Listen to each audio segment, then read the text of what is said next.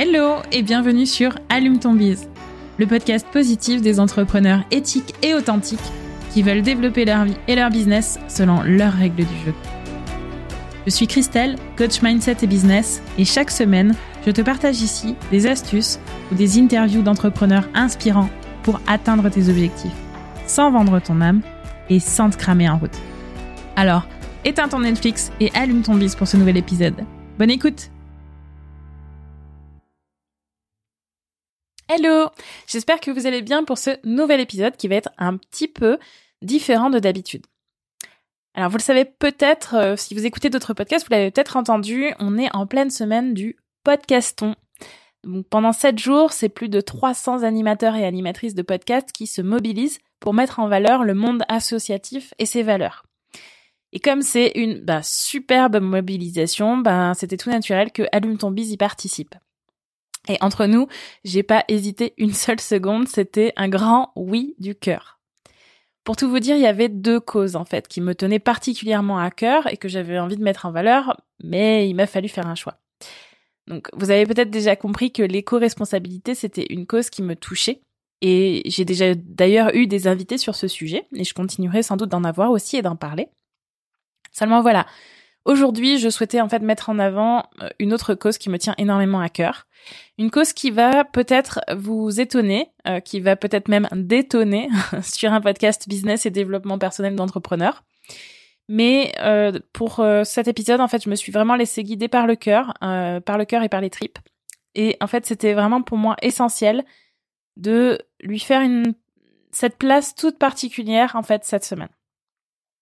Cet épisode, du coup, donc, comme je vous le disais, il est un peu spécial, mais restez bien jusqu'au bout parce que c'est promis, malgré la thématique qui paraît distante, je vous promets que vous allez y trouver de la valeur à travers l'expérience que je vais vous raconter.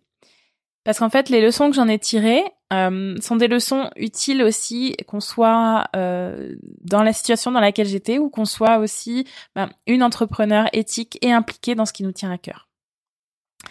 Donc sans plus de suspense, la cause que j'ai choisi aujourd'hui de mettre en lumière, c'est celle du bien-être animal.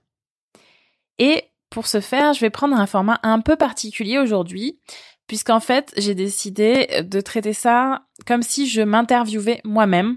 Euh, et en fait, je vais me poser des questions, euh, des questions que vous auriez pu me poser par rapport à l'expérience que j'ai eue, euh, une expérience que j'ai eue en tant que famille d'accueil pour pour des chats. Première question, du coup, pourquoi je me suis investie particulièrement dans cette cause, de la cause du bien-être animal, et en fait, quel a été mon parcours? Alors, pour commencer, en fait, euh, le, bien-être animal pour moi, c'est depuis longtemps, en tout cas, le, le, la, connivence avec les animaux est là depuis longtemps puisque déjà depuis toute petite euh, quand on enfin, bref depuis toute petite euh, ma, ma mes parents recueillaient en fait en, tout cas euh, nourrissaient des chats euh, sauvages des chats qui abandonnés errants et du coup finissaient par souvent les adopter les uns après les autres et quand j'étais petite, on a eu jusqu'à euh, 8 ou 9 chats, je crois, à la maison en même temps. Donc c'est pour vous donner une idée que euh, euh, j'étais entourée d'animaux déjà toute petite. Et en fait, euh, c'est quelque chose que, j'ai développé aussi avec l'âge. J'ai vraiment, enfin, je vous ai peut-être déjà, oui, je vous ai déjà raconté aussi que bah, j'étais pas forcément une enfant très euh, enfin, j'avais pas beaucoup de camarades de jeu à cette époque-là. Du coup, euh, en fait, c'est vrai que j'étais beaucoup avec des animaux. J'étais beaucoup notamment, du coup, avec euh, les chats. Et et en grandissant, du coup, euh, bah, donc, alors quand je vous dis ça, à l'époque, donc mes parents donc habitaient dans un village, donc les, les, chats étaient, quand je disais, on avait des chats à la maison, c'était facile entre guillemets parce que ils étaient aussi à moitié libres. en fait, ils, ils restaient pas, par exemple, pour dormir, ils sortaient sans arrêt. C'était surtout pour venir chercher à manger des câlins. J'exagère un peu, mais c'est pour vous donner une idée. En tout cas, pour moi, à ce moment-là, les, les, enfin, avoir un chat, ça a toujours été associé à l'idée de, euh, de avoir un chat en liberté. Donc, quand j'ai commencé à devenir euh, étudiante euh, et puis du coup habiter en, en ville et dans un appartement, j'ai eu pendant longtemps des scrupules à me dire que que d'adopter un chat en fait parce que j'avais peur que bah il se, enfin, qu'il s'ennuie, qu'il se sente seul, enfermé, etc. Euh, et puis à un moment donné, je me suis dit bon, en fait, finalement, est-ce qu'il vaut pas mieux que j'adopte un chat, enfin, en tout cas que que le chat que j'adopte soit dans un appartement plutôt qu'il soit dans une cage à la SPA, par exemple. Et c'est ce qui m'a fait un peu basculer ça, plus aussi de voir d'autres propriétaires. Alors j'aime pas trop le mot propriétaire parce que c'est, on dirait que c'est associé à un objet, mais en tout cas d'autres, de, voir d'autres, euh, d'autres personnes qui avaient des animaux, euh, des chats notamment, et du coup qui étaient quand même très heureux les chats dans dans, dans un appartement. Donc à partir de là, du coup, j'ai commencé en fait à chercher, euh, à chercher bah, pour adopter du coup un, un, animal, un chat. Et euh, je suis, euh, j'ai, comment dire, en fait, je je voulais pas forcément euh, acheter un chat dans une, animalerie ou quoi que ce soit. Euh, je me suis dit pourquoi pas donner la chance à un animal qui euh, qui a été abandonné ou qui enfin en tout cas, voilà passer plutôt par un format d'association en fait d'association pour la défense des animaux pour la défense des chats et du coup après m'être renseignée un petit peu parce que je voulais aussi une association sérieuse je suis passée par la FELP, donc Association Féline de Sergi Pontoise, puisque du coup à l'époque j'étais, enfin j'étais en région parisienne déjà, j'étais à Paris.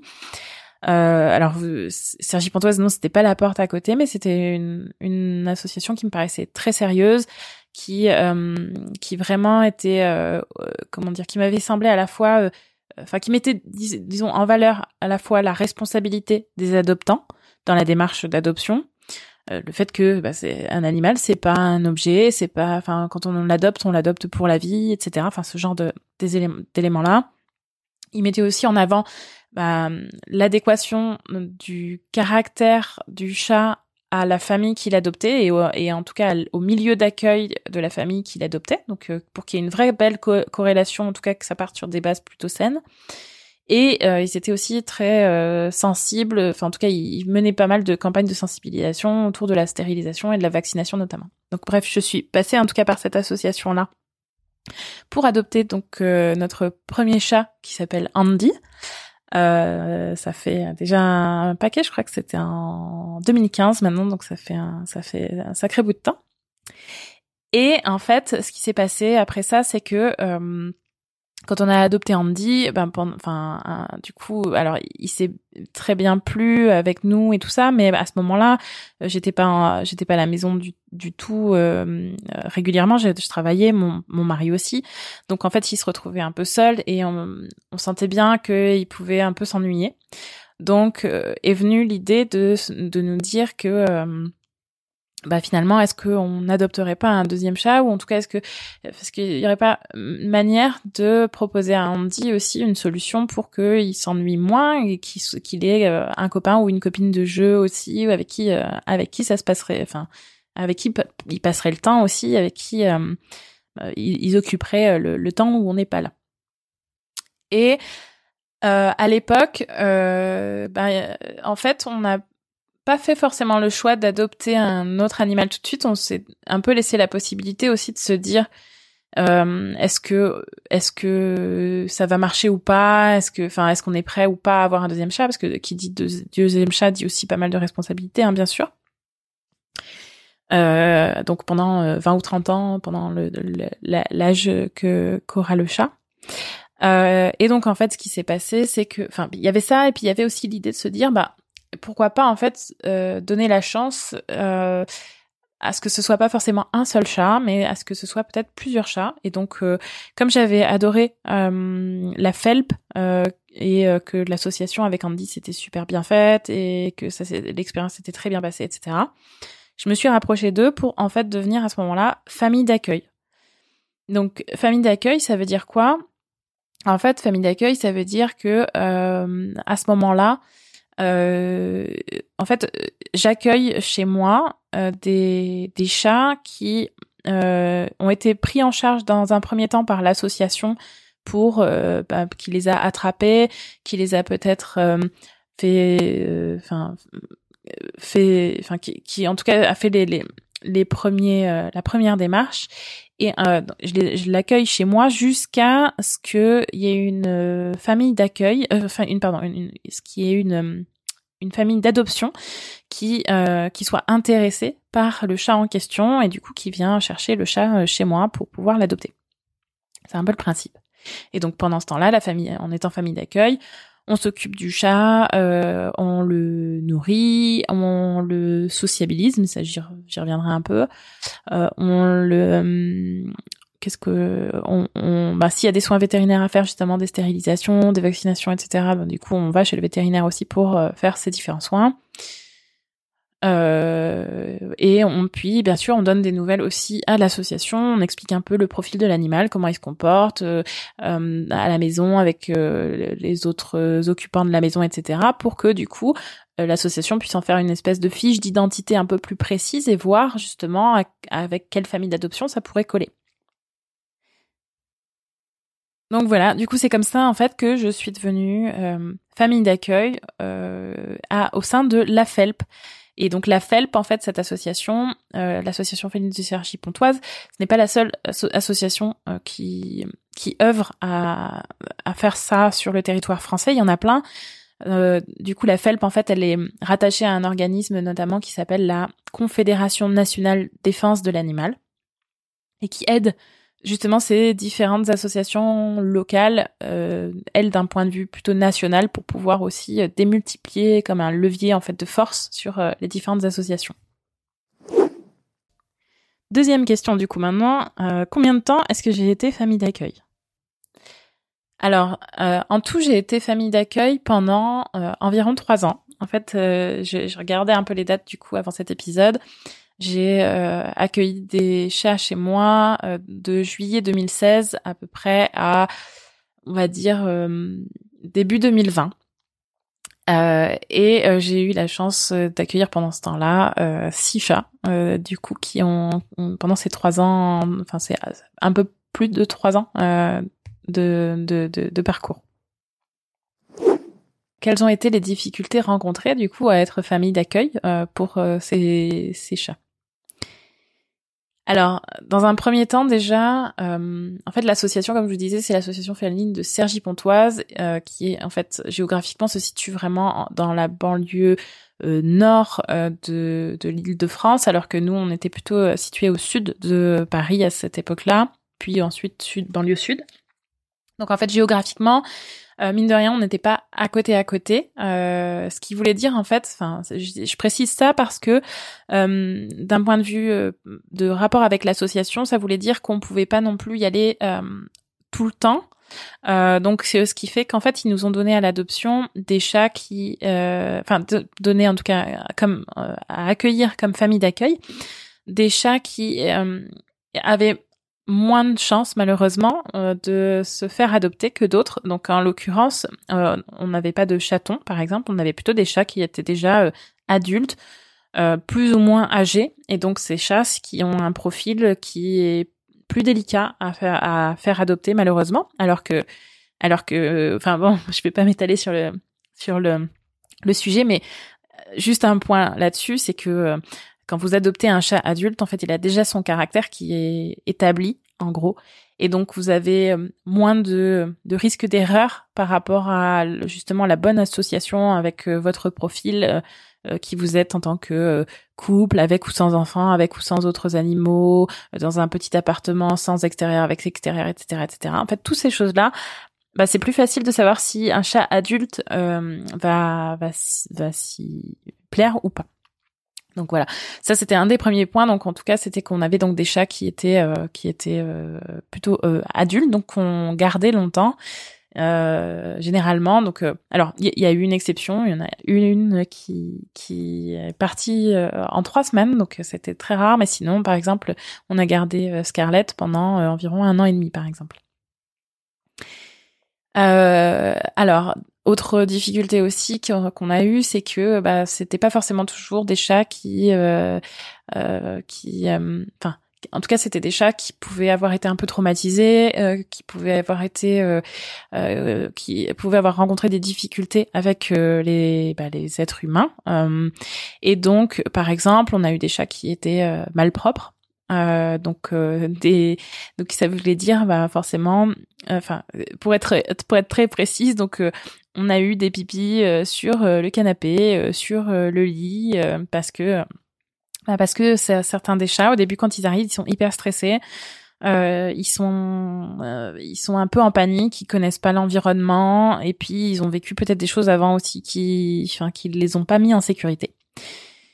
Donc euh, il a fallu euh, bah, faire enfin faire preuve d'imagination aussi là-dessus. Donc pour les loulous qui étaient concernés notamment, on a acheté des des thés spéciales j'ai plus le mot, mais en gros qui protègent de l'humidité, enfin qui sont, comment on appelle ça, euh, euh, bref, un peu comme des, des pochettes plastiques qu'on mettait au-dessus de, euh, de, nos, de nos éléments qui pouvaient craindre. Euh, et puis on a aussi, enfin bref, on a fait, enfin on a fait preuve de plein d'imagination et d'inventivité pour que, bah, pour résoudre un peu l'urgence de la situation, et puis bah, pour calmer, rassurer, apaiser aussi ces chats qui, enfin qui en fait c'était un, c'était un un comment dire un problème de, de, de, peur et de manque d'assurance aussi qui y avait sans doute souvent derrière en tout cas. Euh, Qu'est-ce qu'on a eu aussi? Bah, je parlais je parlais tout à l'heure aussi de la notion de, euh, de sociabilisation. C'est, ça aussi, c'était une grande difficulté. C'est-à-dire que pareil, de la même façon, de la même façon, ces chats ben, qui étaient euh, stressés, qui avaient peur de l'humain, ben, ça voulait dire que euh, ils nous laissaient pas nous approcher trop. Donc, euh, ça, ce qui était compliqué aussi, parce qu'après trouver une famille d'adoption pour des chats qui sont euh, comment dire, qui sont un peu sauvages, en, gros, bah, c'est beaucoup plus difficile. Et puis, ça veut dire que le chat, il peut potentiellement aussi s'enfuir. Donc L'idée aussi pendant le séjour dans la famille d'accueil, avant que le chat soit prêt à l'adoption, euh, souvent il y a une période, en tout cas pour ces chats-là, de sociabilisation, c'est-à-dire vraiment ben, que le chat puisse se faire progressivement à la compagnie. Euh, alors ça dépend des, des cas, mais d'autres êtres humains, d'autres animaux, etc. Donc là, en l'occurrence, c'était, là, je vais vous donner plutôt l'exemple de, de, des êtres humains. Et donc on a eu des chats, euh, bah, par exemple certains qu'on n'a pas vus pendant plusieurs jours, voire euh, semaines, je crois, euh, avant de pouvoir voir un petit bout de nez, donc qui sortait. Bien sûr, on, savait qu'ils allaient bien parce que les gamelles de croquettes descendaient, etc. Mais en tout cas, voilà, ils, étaient cachés, planqués pendant plusieurs jours. ensuite, bah, le premier enfin les premiers contacts, il y en a eu certains, ça a été au bout. Enfin, alors avant ça, il y avait l'étape de par exemple euh, ben, être dans la même pièce que nous, donc ça c'était plusieurs semaines après. Euh, puis ensuite l'étape de euh, de se faire toucher, là on compte encore en semaines. Et puis les premiers câlins, là ça compte en mois, etc. Donc euh, vraiment il y a toutes ces étapes là de sociabilisation. Après, en termes de difficultés, il y a eu aussi, ben, par exemple, c'est vrai que c'est aussi un peu d'organisation pour les vacances notamment, puisqu'en fait, bah, comme on avait euh, un chat euh, à nous et un chat en famille d'accueil, il y avait en fait deux systèmes de garde différents, un pour chacun, puisque du coup, euh, le, notre chat, enfin, on se débrouillait par nos propres moyens, et le chat de l'association, c'était via l'association qui avait des moyens qui sont organisés pour gérer ce genre de situation-là. Euh, voilà. Après, on a qu'est-ce qu'on a eu aussi? On a eu quelques petites maladies aussi euh, qui étaient en fait transmises du coup par le chat qu'on a accueilli à notre loulou à nous, à notre Andy. Donc le pauvre, euh, bah, des fois, il s'est retrouvé à, à, choper la maladie de ses petits copains aussi. Euh, euh, par exemple, la gale des oreilles, pour ceux qui connaissent un peu. alors que lui, il sortait pas et il demandait rien à personne. Mais bon, c'était malheureusement ça ça arrivait avec euh, et puis voilà, et aussi, bah, il y a eu euh, notamment, enfin il y a eu une ou deux fois, en tout cas où il y a eu un peu des tensions aussi entre bah, le chat qui arrivait et puis notre chat à nous. Donc euh, une première fois, c'était un petit peu des, on va dire un peu de la hum, du conflit gentil, un, peu presque on dirait des combats de virilité un petit peu pour montrer qui est un peu le patron. Euh, mais ça restait correct. Et puis une deuxième où par contre elle, était carrément possessive et en fait euh, elle, euh, enfin elle, elle, ça s'est très, enfin ça s'est pas bien passé avec avec notre chat. Du coup on a dû repasser par l'association pour leur dire que voilà ça convenait pas, le match était pas bon et donc du coup ils ont trouvé une autre famille d'accueil pour accueillir ce chat-là où vraiment ça marchait pas avec notre chat. Et, euh, et donc du coup, c'est d'ailleurs un peu ça qui nous a poussé à arrêter à un moment donné, euh, parce que du coup, finalement, on a décidé d'adopter euh, un deuxième chat pour un peu plus de stabilité, parce que le, le nôtre commençait un peu à angoisser en fait, peut-être du fait qu'il y ait justement ses allers-retours et qu'il se demande peut-être quand c'était son tour à lui ou en tout cas, il s'amusait peut-être pas super bien non plus avec euh, tous les tous les chats qu'il y avait. Donc à un moment donné, on s'est dit on va stabiliser un peu tout ça et puis on va plutôt trouver euh, trouver un loulou qui matcherait pour qu'on l'adopte. Euh, et c'est comme ça du coup qu'on a arrêté d'être famille d'accueil. Alors la question suivante, c'est la question que tout le monde me pose souvent, c'est mais est-ce que c'est pas trop dur de de s'en séparer? Alors c'est euh, clairement c'est pas la partie la plus simple. Euh, c'est pas la partie la plus simple, surtout comme je vous ai dit par exemple Scarlett ou que, qui reste avec nous un an et demi. Un an et demi, c'est long. Euh, c'est on a de quoi vraiment se s'accrocher, se raccrocher, euh, s'attacher des deux côtés. Euh, mais après, voilà, ce que je me disais, c'est de un, euh, je sais que l'association elle choisit avec soin les adoptants euh, de, des chats qu'on qu'on a en famille d'accueil. Donc ça veut dire que quand euh, quand il y a des adoptants qui vont les adopter, ça veut dire que je sais, en tout cas j'ai une bonne sécurité du fait que ce chat-là sera dans une bonne famille, en confiance, en sécurité, aimé, avec des gens responsables. Première chose. Et la deuxième chose que je me disais dans ces cas-là aussi, c'est de, ben en fait, euh, finalement en, en en lâchant euh, en lâchant prise en tout cas sur cette relation avec ce chat là je je, je n'aidais pas un chat mais j'en aidais deux puisque du coup j'aidais à la fois le chat qui euh, que j'avais accueilli pendant un moment et qui enfin trouvait sa famille pour la vie et j'aidais le deuxième chat qui grâce à ce premier chat pouvait prendre sa place un peu dans la famille d'accueil et du coup sortir du cycle de l'abandon et de euh, de, bah de, de, de, des cages ou des choses comme ça. Donc euh, voilà, c'était un peu, c'était ça qui m'aidait en tout cas à me dire que que c'était ok de de passer le relais, de passer le flambeau. Mais oui, j'avais le cœur gros. Je peux pas vous cacher que euh, bah, par exemple, le lendemain de, enfin, en tout cas, juste après avoir fait adopter Scarlett, j'ai eu quelques petites larmes qui sont, qui sont tombées. J'étais à la fois super heureuse pour elle, mais, euh, mais effectivement, ben oui, j'étais un petit peu triste aussi. Euh, alors, à contrario aussi, tout à l'heure, euh, donc euh, j'ai répondu à la question que c'est quoi les difficultés quand on est famille d'accueil, mais bah là peut-être vous avez commencé aussi à sentir un peu. Donc, quelles sont, quelles ont été en fait les joies et les satisfactions que j'ai rencontrées dans dans cette, expérience là Bah, c'est une tonne et demie d'amour. Parce que euh, franchement tous ces loulous là ils nous ont ils nous l'ont rendu en fait. Ils nous ont énormément rendu en fait euh, ce qu'on pouvait leur euh, leur apporter aussi d'un autre côté. On avait on en avait, on en a eu deux qui, par exemple, euh, nous faisaient des petits massages de crâne ou nous léchaient la tête euh, quand on était, par exemple, assis sur le canapé. On les retrouvait derrière nous, derrière notre euh, notre appui-tête, et il y en avait un du coup qui nous léchait et patounait, et puis une autre qui se blottissait, par exemple, dans mes cheveux. Euh, il y a aussi bah, Scarlett justement qui qui qui euh, qui était un de mes enfin je pense un de mes gros coups de cœur aussi parce que finalement ça a été enfin une grosse histoire parce qu'elle elle faisait partie justement de ces chats euh, avec de très grosses difficultés de sociabilisation au début où vraiment on l'a pas vu pendant très longtemps, l'a touché ça a été le parcours du combattant et en fait après des mois et des mois c'est devenu une, une ben, un nounours sur pattes. Enfin, je sais pas comment vous l'expliquer, mais elle était, euh, elle, elle, elle, elle, elle avait de l'amour à revendre et à re-revendre. Elle, c'était une vraie usine à câlins. Elle ne s'arrêtait plus. Elle, euh, c'était impossible de la faire s'arrêter. Limite, enfin, c'était, c'était moi qui en avais marre, alors que elle, elle en voulait encore, quoi. Donc ça, c'était, euh, c'est, enfin, c'est une énorme victoire en fait quand on voit les pas qui sont qui ont été faits, les, l'espace en fait entre le avant et le après. Ça, c'était vraiment magique. Euh, et voilà, c'est, c'est, enfin, c'est, c'est, ça, ça paraît long sur le coup, ça paraît très long, mais cette temps de récompense en fait aussi après ces moments-là.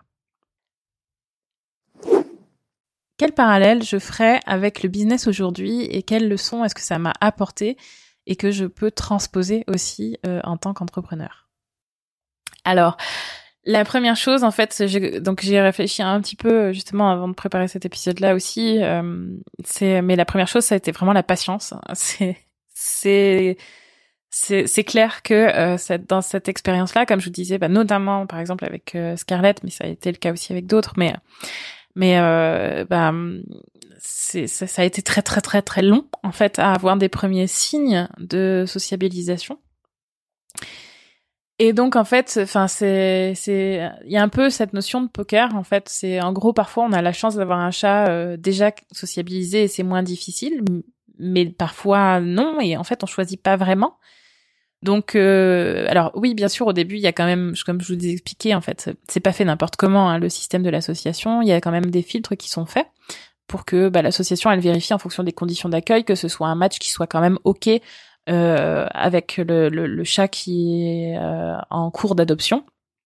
Donc, par exemple, il vérifie si on a ou non des enfants, ce qui pourrait, par exemple, perturber plus ou moins des chats euh, qui qui seraient déjà un peu stressés. il vaut mieux pas pas pas de pas d'enfants, par exemple, pour des chats stressés parce qu'ils ils seraient encore plus stressés. Enfin voilà, c'est ce genre ce genre de de, de, de de, de test, de, de, vérification qui est faite avant. Mais malgré toutes ces vérifications, malgré d'essayer de poser un cadre le plus précis possible, c'est quand même, ça reste quand même un espèce de coup de poker. Et du coup, euh, du coup, bah déjà un, voilà, c'est un peu comme l'entrepreneuriat, c'est que, bah, en gros, c'est la preuve que même si on a eu l'impression de cadrer euh, beaucoup son projet, ben en fait, on peut pas tout savoir à l'avance. Euh, et que parfois, mais sans le savoir, en fait, d'une personne à une autre, on va partir avec des meilleurs moyens, ressources. Euh, ça va aller peut-être plus vite, moins vite. Mais dans tous les cas, voilà, y a, bah pour si ça, si jamais ça va moins vite, euh, il faut savoir aussi cultiver cette patience, euh, savoir prendre son temps, persévérer, être déterminé dans le temps, même si les signes sont lents, même si la progression est faible euh, ben à la fin, ça vaut vraiment, vraiment, vraiment mille fois le coup, je vous l'assure. Ça, c'est une première leçon. Euh, et deuxième, enfin, et un peu dans, dans le même, dans le, en tout cas dans le même ordre d'idée, ce qui m'a fait tenir euh, aussi euh, à ce moment-là, euh, c'est quelque chose qui peut faire tenir aussi dans l'entrepreneuriat. Clairement, c'est que à ce moment-là, enfin, moi, ce qui m'a, ce qui me faisait tenir aussi, c'était vraiment mon pourquoi. C'était vraiment, je savais que euh, je voulais aider, enfin, je, je, sais pas comment le dire, mais c'était dans mes tripes en fait que je j'aimais cet animal, je voulais vraiment l'aider, l'accompagner à ce qu'il puisse trouver sa famille pour la vie. Euh, et c'était ça mon moteur qui était ultra puissant en fait, euh, qui me permettait de de, de tenir, d'être hyper patiente pendant toutes les jours et les semaines où euh, où euh, bah, je voyais pas du tout le chat en fait, où il était complètement aux abonnés absents. Ensuite, un autre truc aussi, une autre leçon de cette expérience-là, c'est finalement bah, ce que j'appelle de donner de l'amour et nous le rendre fois mille. Donc, alors oui, non, pour ceux qui se posent la question. Non, bien sûr, je ne câline, je ne câline pas mes, clients, mais c'est un peu le même principe euh, dans, cette expérience-là. Je vais, vous expliquer, c'est que, en fait, à, à ces chats que j'accueillais, j'ai donné une dose d'amour avant même qu'ils ne soient capables bah, d'en recevoir ou d'en donner. Enfin, en tout cas, d'en donner la, la, première urgence euh, chez eux, c'était déjà dans, bien souvent en fait de d'être rassurés, d'être calmés parce qu'ils venaient d'enchaîner plusieurs situations stressantes entre le fait qu'ils aient été attrapés ou peut-être avant qu'ils étaient peut-être euh, qu'ils étaient peut-être battus, mal, maltraités, qu'ils étaient peut-être maltraités. En tout cas, voilà. Il y a eu cette situation-là. Ensuite, il y a les rendez-vous veto aussi pour vérifier ben, euh, des soins, pour vérifier les vaccins, pour vérifier enfin plein de choses. Euh, ensuite, la partie cash euh, dans l'association ou petite pièce de petite locale, euh, en tout cas euh, où il y a plusieurs chats. Bref, en, gros, il faut comprendre que quand le chat arrive en famille d'accueil, avant tout, il a besoin d'une chose, c'est de déstresser. avant d'être capable de passer à autre chose, à autre chose parfois même avant d'être capable même simplement d'être de, manger, qui est pourtant un besoin primaire. Mais il n'est pas rare de, que les premières 12 heures, 24 heures, en tout cas que le chat sorte que la nuit, par exemple au début, pour aller manger, parce qu'en fait il est très stressé, il arrive dans un environnement qu'il ne connaît pas.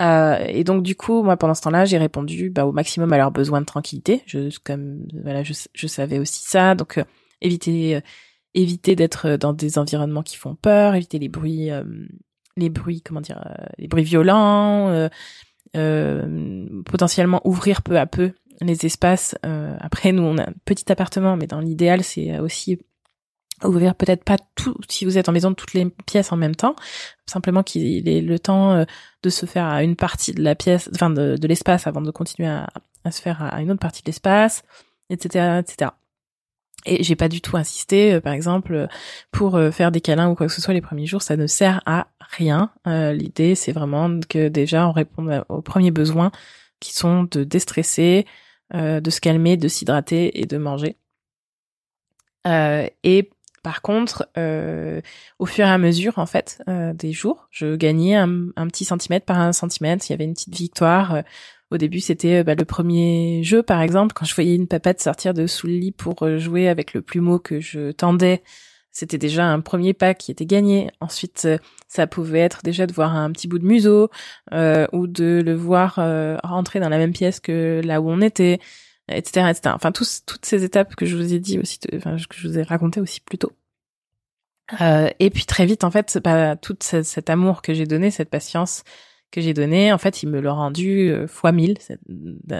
C'est vraiment un truc, euh, un truc de dingue. Je, pense que euh, pour illustrer ce podcast sur Instagram, je mettrai une des photos, enfin de, Scarlett par exemple. vous verrez les yeux qu'elle a. Enfin, ils sont juste remplis d'amour en fait. Et le parallèle que je fais par rapport à ça, c'est que, euh, bah, en fait, comme en entrepreneuriat, ça peut être euh, parfois très ingrat, surtout le début. Euh, le début, lorsqu'on lance quelque chose, qu'on lance un produit, qu'on lance un service, qu'on lance, qu'on se lance tout court, en fait, aussi. En fait, il va se passer peut-être un, temps où on a l'impression de, fournir plein, plein d'efforts sans voir de résultats ou en voyant très très peu de résultats. et en fait, je pense que bah déjà de une, il faut, enfin, faut vraiment être accroché à son pourquoi, comme je vous disais aussi, bah, pour pouvoir être déterminé à continuer à faire les efforts. Mais de deux, il faut se dire aussi que euh, pendant toute cette période-là, un peu, euh, euh, et d'ailleurs on en parlait avec Aline dans l'épisode sur la traversée du désert, je vous mettrai un lien. Mais pendant toute cette période-là, en fait, vous faites pas rien. Vous vous semez des graines aussi. donc, enfin, vous, nous, on sème des graines tous, en fait, pendant cette période-là. Et en fait, c'est des graines qui qui vont mettre un peu de temps à prendre, mais au final qui vont vraiment créer un lien de confiance aussi avec les personnes qui apprennent à nous connaître, qui apprennent à euh, savoir qui on est, qui apprennent à savoir quel service on vend, et puis du coup qui apprennent à un moment donné à, euh, bah, à oser en fait faire le premier pas et, euh, et, et remplir entre guillemets le contrat de ce lien de confiance à deux dans les deux sens en fait euh, donc voilà, ça peut prendre du temps, mais c'est euh, du temps qui est nécessaire pour établir quelque chose aussi qui, sera solide par la suite. Voilà, c'est tout pour moi pour aujourd'hui. Je pense qu'il y, a sans doute aussi plein de choses que que, que j'oublie, mais c'est déjà un premier partage. En tout cas, je serais ravie si jamais euh, certains d'entre vous ont envie, par exemple, de, de, discuter plus avant de cette expérience avec moi. Peut-être que si vous posez des questions aussi, peut-être pour devenir bénévole vous-même, devenir famille d'accueil euh, ou des choses comme ça, n'hésitez pas. Ça sera avec grand grand plaisir que je répondrai à toutes vos questions parce que du coup, euh, on en a clairement besoin. Enfin, les associations en ont clairement besoin. C'est un, c'est ça a une vraie utilité et croyez-moi, c'est une superbe expérience aussi euh, à faire de, bah, de rendre, de rendre ces petits, ces petits loulous aussi heureux et de les accompagner avant qu'ils trouvent leur maison pour la vie. Voilà, donc cet épisode un peu spécial touche à sa fin. J'espère que vous l'avez apprécié, euh, même s'il est un petit peu différent d'habitude. Et je vous encourage à visiter le site, donc www.podcaston.org, podcaston, P-O-D-C-A-S-T-H-O-N.org, donc www.podcaston.org. Je remettrai le lien dans la description. Euh, donc je vous, je vous encourage à aller visiter ce site pour découvrir, vous allez voir plus d'une centaine d'associations à travers aussi d'autres excellents podcasts qui, euh, en fait, chaque podcast aussi euh, parle d'une association qui lui tient à cœur. Euh, c'est aussi du coup l'occasion pour vous, si vous en avez la possibilité, de faire une promesse de don bah, pour la Confédération nationale défense de l'animal dont je vous parle aussi dans ce podcast. Et là aussi, ça se passe sur podcaston.org très facilement. Donc je mettrai toutes les infos je, dans, dans la description. Vous allez retrouver le, le, site du podcaston. Je vous remettrai aussi le nom de l'association du coup que je que je soutiens par cet épisode-là et qui défend euh, le, le bien-être de, des animaux.